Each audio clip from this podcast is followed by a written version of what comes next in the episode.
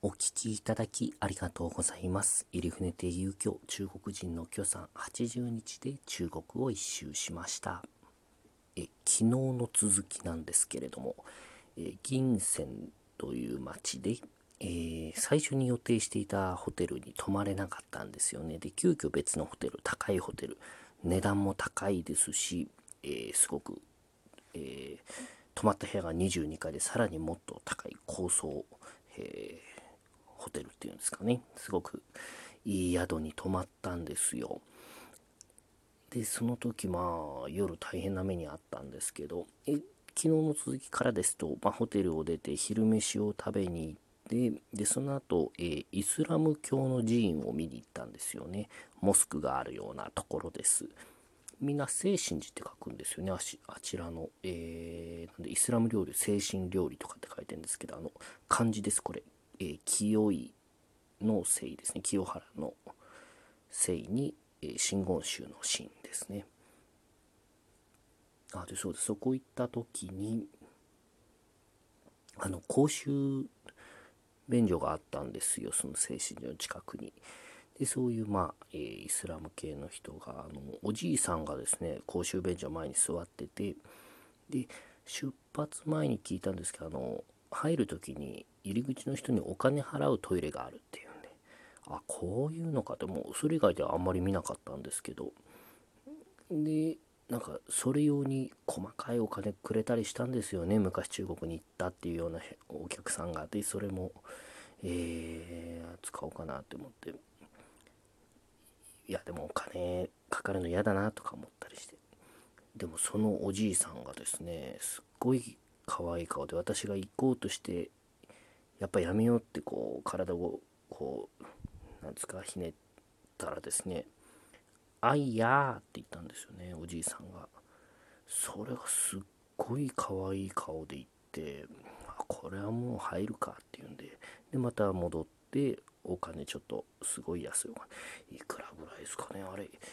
1, 1元とかかな？1元も入れしてないかなんか。もっとちっちゃいお金なんか渡して入ったんですよ。初めてお金払ってトイレ入りました中国で。そしたらあの驚くほど汚いんですよね。びっくりしました。あのな本当にす全てのところから逆噴射したんじゃないかっていうぐらいもう泥の中本当にあんな汚いところはじあのもう外の方がよっぽど綺麗。まあなんていうんですか。何のあのおじいさんはあそこでお金をもらって何してるんだろうって感じですよね、えー汚かったですね。びっくりしました。もう真っ暗だし。はい。塗りたくもうやめます。はい。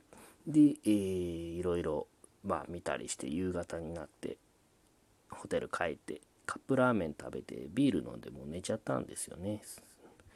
で夜中の2時とか3時とかそれぐらいの時間ですよ。私も電気つけたまま寝ちゃってたんですけどいきなりバッて暗くなってでそれで逆に目が覚めてそしたらですねあの放送が鳴るんですよ。ブザーと一緒に。ブーンブーンっていうのがあってで英語でもうおじさんのかなり深刻そうな感じですよね。ブンブンエマージェンシーエマージェン。シー please leave the room immediately. Emergency emergency. Please leave the room immediately. まあすみません。あのとにかく緊急事態だ。早く部屋を出てくださいっていう放送が鳴ってるんですよ。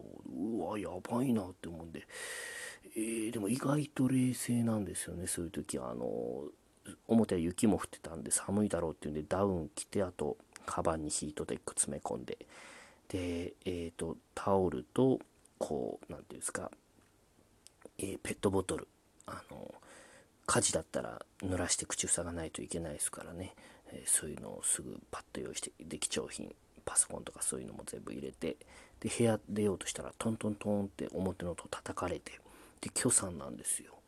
入船さん逃げましょうって。これすごいことなんですよね。許さんって本当に方向音痴であの、えーと部部屋の前でじゃあまた明日って別れた時に自分の部屋と逆の方向に普通に歩いていったりするんですよ。さっき入った部屋なのに。あのすごいあとそうですね駅の北と南間違える打率6割というような感じの方なのでまっすぐ私の部屋に来たの結構すごいことで驚いたんですけど入船さん逃げましょうって言って表出たらあのもういろんな部屋からもうみんな寝巻き姿でとりあえず部屋から出て何事だって中国語で喋ってるんですねいろんな人たちが。でまあとにかく急がなくて22階なんですからそこから非常階段で降りる、であの非常階段の明かりがあったんでそれに向けて走ってで走ってる時にキョさんが言うんですよ「イルネさんなぜそっちに行きますか?」って「えあの非常階段ってあそこ書いてあるからです」あなるほどです逆にどこ行くつもりだったのかな？って思うんですけど、でまあとにかくその階段たどり着いてそこからもうあとはもうダーって降りるだけですよ。22階から降りるの結構大変です。でキョさんがその間も iPhone で逃げ惑う人々の写真撮ったりなんかしてそれどころじゃないですっていうのはちょっと怒ったりなんかしてでロビー着いたんです。ったらもう1階も人でいっぱいですよね。もう寝巻き姿の。あの驚いたのはホテルのフロントの女の子が2人いたんですけどホテルの、えーと、社員の方でしょうねきっと。ヘラヘラ笑ってるんですよねこの緊急事態で。であれはどうなんですか？日本じゃ考えられませんよなんてこと言ったら許さんも近く行って話聞いたりなんかして。彼女たちも何が起きたか分かりませんから。それで笑ってますって。理由分かんないですよね。で許さんがまたそのロビーの人が溢れている様子を写真撮るんですよね。いろんなカップルがいて。あれは愛人です。あれは夫婦。あれは愛人です。やめろやめろって思うんですけど。で、まあ、近くに大学があったんですけどね、許さんが。ああ。近頃の大学生、とてもスケベですから、社会問題になってますよ。なんか、なんか言ってました、そんなことを。でそのうちみんなあの何、て言うんですかあの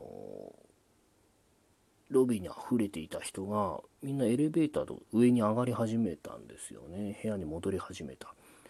で今日さんも「では僕たちもそろそろ戻りましょう」って言って「えこれもう大丈夫なんですか?」えあのホテルからその「大丈夫です」っていうそういうなんか発表はあったんですか？いいえ。人々の噂で大丈夫だと言ってますから。大丈夫じゃないでしょうっていうんでちょっと待ってもらったんですよね。そしたらその後はしご車っていうんですか消防車も何台も来て。ただ結局その誤作動だったそうです。警報装置の。でまあそれで1時間ぐらいそういうのがあったんですかね。戻って寝ましたけど。何て言うんですかね高いお金払っていいホテルに泊まった時に限ってやっぱりこういうことってあるんですね。